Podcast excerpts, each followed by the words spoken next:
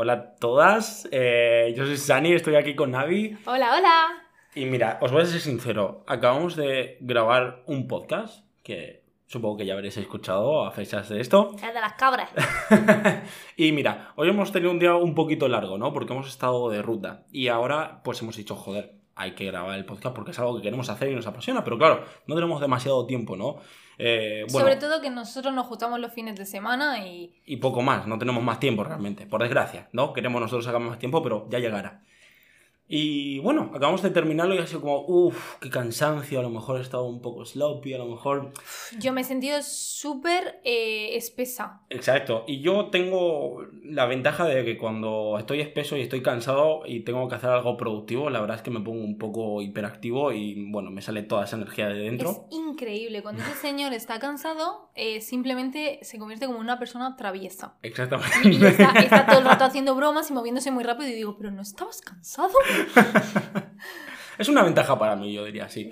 Pero yo he tenido un pensamiento ahora y es que es algo a lo que me he enfrentado yo a lo largo de mi vida laboral, sobre todo, y como estudiante también, y es que me gustaría hablar contigo sobre el cansancio y de por qué como sociedad glorificamos tanto el que hay que trabajar mucho y el que hay que esforzarse mucho pero después cuando estamos cansados no somos capaces de reconocerlo y no glorificamos el cansancio también. Porque claro, si estás cansado significa que estás haciendo cosas, en mi opinión, ¿no? O si no que estás enfermo.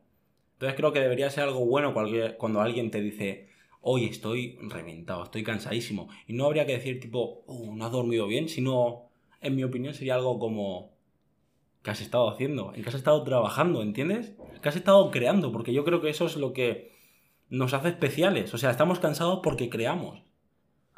Estoy flipando. Me encanta la vuelta de tuerca de esto. Me gusta un montón ese enfoque, porque realmente sí, y a lo mejor es lo que has dicho, puede ser de hacer muchas cosas o que estás enfermo o que no estás pasando una buena racha. Exacto. ¿Y por qué te vas a forzar a actividad, actividad, productividad, productividad, que es lo que nos ha impuesto el sistema industrial, cuando lo que te está pidiendo tu cuerpo y tu mente es que descanses? Exacto, sí, sí, sí, y, no, puede, y no te puedes cansar de leerlo. En cualquier eh, journal de investigación científica lo puedes ver. Desde hace 30 años ya nos están avisando y hay pruebas mm, sólidas de que cuando tú estás cansado, cuando tienes unos, niveles de estrés muy altos, tu cuerpo se está destruyendo por dentro. Va a igual casi que lo bien hidratado que estés, lo bien que te estés, estés comiendo, lo bien que te estés suplementando y lo mucho que te muevas. Si el estrés en el ambiente y tu estrés psicológico supera todo esto, tu cuerpo se está destruyendo poco a poco. Y ha sido una cosa que he visto de primera mano en mi persona, como alguien joven que a base de estar estresado y sobreesforzarse e intentar cumplir cosas que no era capaz de cumplir, eh, acabé con un dolor crónico durante años, tomando medicación todos los días para poder simplemente subsistir. Y fue tan sencillo como hacer un cambio de vida, eliminar ese estrés de gran manera, porque siempre hay algo de estrés, obviamente, ¿no? Si estamos haciendo algo va a haber un estrés pero eliminar todo ese estrés de simplemente vivir y librarme de mi dolor, librarme de la medicación. Entonces yo lo conozco de primera mano y también lo sufro cuando veo a mis familiares o cuando veo a mis amigos casi que quemarse y se empiezan a quedar calvos, empiezan a engordar, el corazón les empieza a fallar, empiezan a moverse menos. Y es como que es una continuación, una continuación, una continuación. Y el único resultado positivo que yo veo de todo ese estrés que están acumulando muchas veces es simplemente el dinero y algo más de estatus que tampoco veo que valoremos demasiado en España ese estatus como de aún no hemos llegado a ese punto tan americano, vamos a decir, ¿no? Y que no merece la pena, al fin y al cabo. Claro, yo pienso que no merece la pena. Algo que te está estresando crónicamente y te está haciendo sufrir en tu día a día, pienso que eso es algo que realmente o no estabas preparado para hacer en ese momento de tu vida, o sencillamente no estaba hecho para ti. A lo mejor cada uno debería de plantearse si esto me está haciendo tan mal a mi salud, porque creo que debemos de ser sinceros todos nosotros, ¿no? Está bien, tenemos nuestras dietas, nuestras rutinas de entrenamiento, nuestras lesiones, nuestros problemas familiares en casa, mentales, todo. La vida es un cúmulo de problemas los cuales resolvemos, ¿no? Y también un cúmulo de decisiones las cuales intentamos obviamente tomarla mejor, o se supone que lo intentamos. Y cada toma de decisión gasta una energía. Exactamente, llega un momento en el cual las decisiones que tomas son basura, si estás ya al final del día y has tomado mucho, eso es fatiga por decisión se llama. Y hay- hay- pasa a veces que los cabezas de familia que, por ejemplo, están todo el día trabajando y llegan a casa y no, no tienen energía para decidir qué cenar y les sirve lo que sea. Y ese cansancio muchas veces te lleva justo a alimentarte mal, A no a- moverte, a no a- a hidratarte, a dormir dormir mal. mal. a sí, Y a tener simplemente como un- una mentalidad o un mood del cual te va a llevar a ser eh, destructivo hacia el exterior y autodestructivo con uno mismo, ¿entiendes? Mm. Entonces, es como, me gustaría pedir a la gente que fuese nada más consciente. O sea, a mí me ha costado muchos años de, de yo practicando ejercicio, entrenamiento, dietas y de todo casi desde que tengo conciencia más o menos y jamás había encontrado algo que funcionase de verdad hasta que comprendí que por la única persona por la que lo tengo que hacer es por mí mismo y que el único que saca los beneficios o que saca la parte mala de mis decisiones soy yo. Por lo cual, ese cheat meal que sabes que realmente no te va a hacer bien, simplemente te va a quitar un poco esa ansiedad de haber estado comiendo tan sano y tan limpio, que realmente no lo hacemos porque lee lo que te estás- te estás metiendo en el cuerpo, ¿no? Mm, haz, tu, haz tu estudio, haz tu lectura, busca gente que te funcione. Y aparte de eso, yo siempre digo, practica con tu propio cuerpo, ¿no? Tu cuerpo es un laboratorio, a fin de cuentas, ¿no? Entonces, yo, por ejemplo, simplemente un batidito por las mañanas, eso me cambió la vida. Yo, a lo mejor, ocho años de mi vida, todas las mañanas religiosamente, arándanos, espinacas, manzana, pera, banana, un poquito de leche de almendras, y eso no, no quita que tú en algún momento te comas una pizza si te apetece y demás, porque tampoco hay que culpabilizarse No, no, por no, exactamente. no llevar las cosas de forma súper estricta y rígida. Exactamente. Aparte de eso, porque simplemente eh, se ha visto que si tú metes tanta presión en tu cabeza cuando estás Sí. tomando estas decisiones nocivas que se te han vendido o tú piensas que son malas, ¿no? Como simplemente como ir a comer un poco de comida chatarra, ¿no? El típico Burger King, McDonald's, cosas así, ¿no? Ese estrés que estás generando en tu cabeza es por esa represión propia que vas a hacer de decir, ¡buah! No tendría que haber comido eso, me va a sentar mal, o con lo bien que iba. Todo ese estrés psicológico realmente está siendo mucho más nocivo que la comida en sí. Sí, sí. Por lo cual, si tomas esa decisión de comer algo así, yo pienso que deberías de disfrutarlo y decir, la barriga llena, el espíritu contento, me lo merezco, yo quería comerlo Claro. y ha sido mi decisión consciente porque verlo de una manera negativa lo único que va a hacer es duplicar el mal que te está haciendo dentro del cuerpo. Totalmente. Eh, yo creo que hay que abogar por la tranquilidad. A mí me, me pasó, a ti la tranquilidad te solucionó un problema físico, que era un dolor crónico, Exactamente. y a mí me solucionó muchos problemas mentales. Yo estaba totalmente, vivía totalmente estresada, totalmente eh, metida y obsesionada con la productividad. Yo no me dejaba descansar, todos los días tenía que ser productiva. Y yo entiendo que soy una persona con mucha energía y me gusta hacer cosas, me gusta hacer muchas cosas todos los días. Pero me doy el espacio de descanso, me organizo mejor y soy consciente de cuál es mi tope. Entonces, me pongo objetivos mucho más realistas. Antes mi lista de to-do, el to-do list, Sí. de qué hacer hoy, tenía 20 puntos, a lo mejor. Eh, mi to-do list hoy en día son 5 a lo mejor y 2 es... Uno es como poner una lavadora, y sí. y otra cosa, ¿sabes? Es como hay que ser realistas, hay que marcarte unos objetivos que tú sabes que puedes afrontar y si tu to-do list tiene que ser dos cosas al día, son dos cosas que estás haciendo y que es mucho más que cero. ¿Sabes? Pues ole tú, estás vivo, estás siguiendo Mm. para adelante. Yo lo veo de esa manera, ¿no? Mm. Yo puedo totalmente el mismo mindset de hace unos años, simplemente trabajar, trabajar, trabajar, centrado en hacer dinero y en sacar mis negocios adelante y simplemente hacer algo como productivo, como se me había enseñado, ¿no? En toda Mm. esta vida. Y realmente no merece la pena, yo lo pienso de verdad. Me jugué la salud, me jugué las relaciones, el dinero va y viene al final y es como un día haces mucho, otro día vas a hacer muy poco y también hay muchas cosas que escapan a tu control. Por desgracia todos creo que hemos sentido la pérdida de un ser muy querido, que Mm. no contábamos con ello, una enfermedad que nos ataca y nos destruye, un accidente, cualquier cosa. Incluso puede ser el presidente de tu país, la economía de otro lugar lejano, el cual ni siquiera conocemos. Y todas esas cosas pueden realmente destruir todo ese bien que estabas haciendo, ¿no? Toda esa rutina tan positiva y demás. Entonces, creo que estar preparado para ello también y tener un espacio mental tranquilo, Sí, limpio. Hay que, hay que aprender a llevarse a la calma, hay que aprender a encontrar un lugar de remanso dentro de ti mismo. Y eso no es como, ah, vale, pues después de escuchar este piqui piqui voy a hacerlo. No, eso lleva trabajo y tienes que conocerte a ti mismo y dónde está tu lugar de calma en la mente y tienes que ajustar tu vida y tienes que cambiar cosas. Y no es solo cambiar cosas en tu mente, es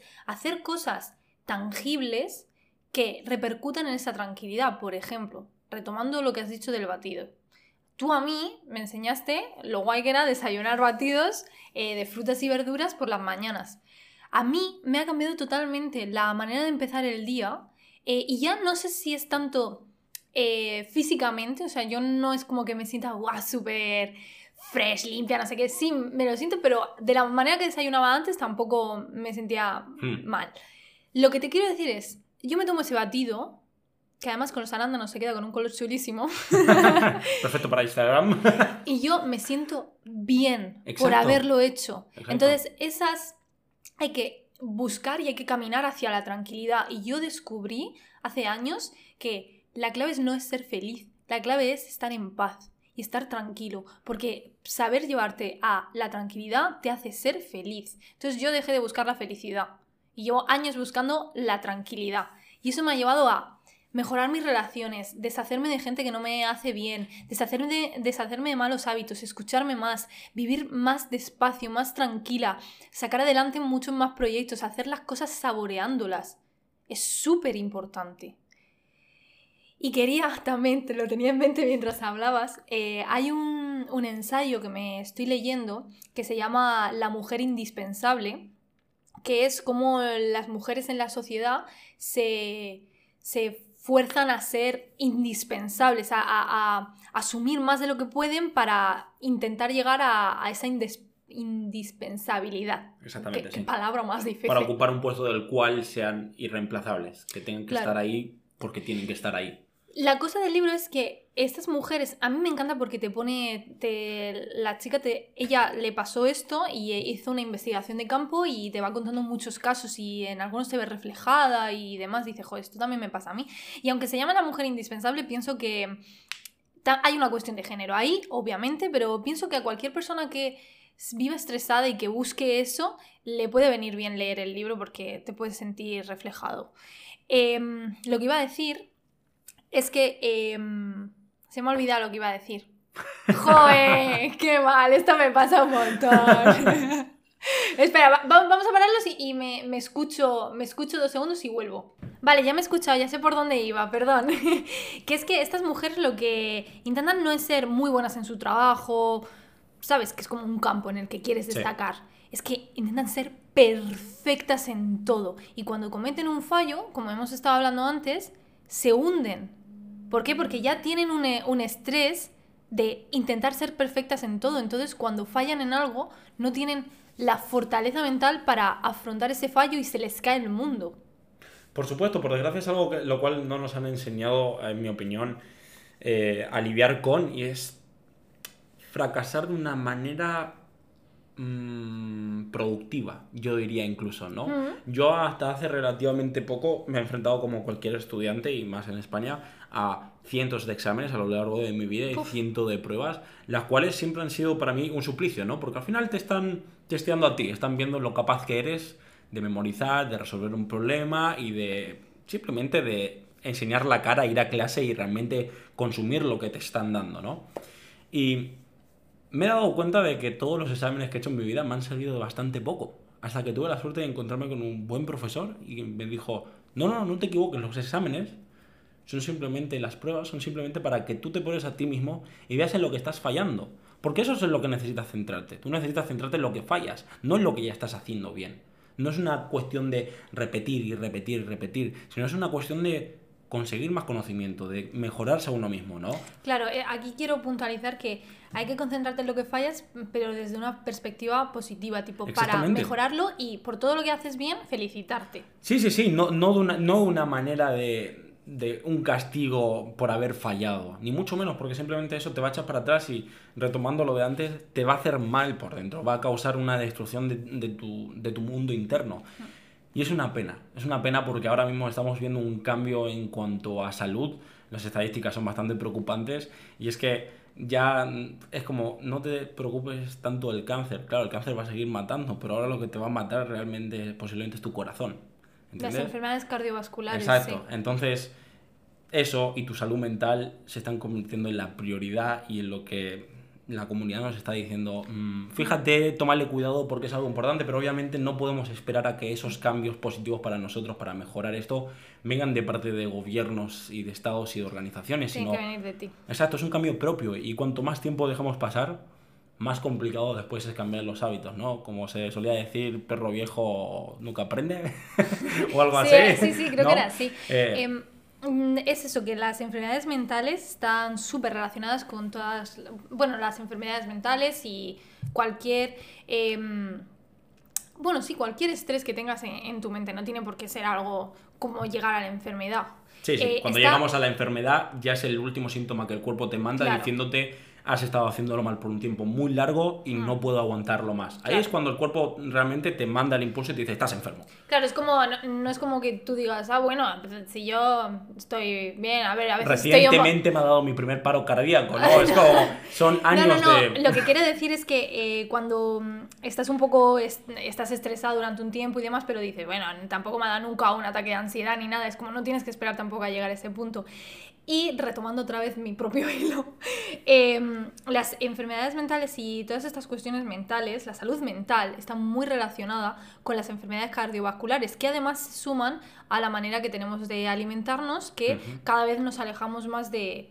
Bueno, una alimentación natural y simplemente saludable. saludable. exactamente. Aunque hay una vertiente que está intentando volver al orgánico, ecológico y demás, y que está muy bien. Pero es verdad que nuestra alimentación ha deteriorado bastante yo como semillita del día me encantaría dejaros una petición y es que investigad y simplemente utilizaros un poco como ratas de laboratorio, ver lo que se os sienta bien.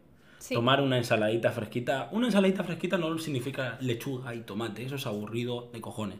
Ponerle semilla, ponerle nueces, un aceite que esté rico, que sea nutritivo a vosotros, unas frutitas, todo lo que se os pueda imaginar puede ser parte de, una, de un batido, de una ensalada, lo que sea, algo fresco, algo vivo. Probad el batido, nosotros lo solemos hacer con arándanos, copos de avena, espinacas, un puñadito, eh, otra fruta más, que puede ser plátano, manzana o lo que sea, y luego leche vegetal. Exactamente. Y eso está increíble, no necesitas azúcar ni nada, es que está súper bueno. Y para gente que no disfrute de una salud tan brillante como la de Avi antes de que llegara yo, yo puedo deciros que va a ser un cambio importante empezar vuestro mm. día con un bote lleno de nutrientes y un hmm. bote lleno de vida, a fin de cuentas, porque vuestro cuerpo va a decir, wow, y os lo va a empezar a recompensar enormemente. Vais a notar una frescura por dentro impresionante, unos niveles de energía mucho mayores y una capacidad de lidiar con los problemas del día a día, ya sea trabajo, ya sea familia, ya sea lo que sea. Vais a tener mucha más energía para lidiar con todos ellos, vais a tener claridad mental y eso yo creo que no tiene precio alguno. Y eh, no crees que se te tarda mucho, ¿eh? El batidito se hace en nada. y te lo tomas en nada. Es el mismo tiempo que prepararse el café de la mañana. Entonces la semillita es que os hagáis un batidito no, y que yo os diría que busquéis el lugar de paz que tenéis en la mente y que está ahí, lo que pasa que lo, hay que encontrarlo, hay que trabajar por ello. Y lo tienes lleno de trastos y de polvo y demás, pero con el tiempo y con el trabajo no va a ser de aquí a una semana ni de aquí a un mes, no sé, pero de aquí a un mes, si te lo tomas en serio, te tomas en serio a ti, a ti mismo, a ti misma, vas a estar mucho mejor que hoy que estás escuchándonos. Cuídense mucho y gracias por estar aquí otra vez. Muchas gracias y piqui piqui para todo el mundo. Piqui piqui.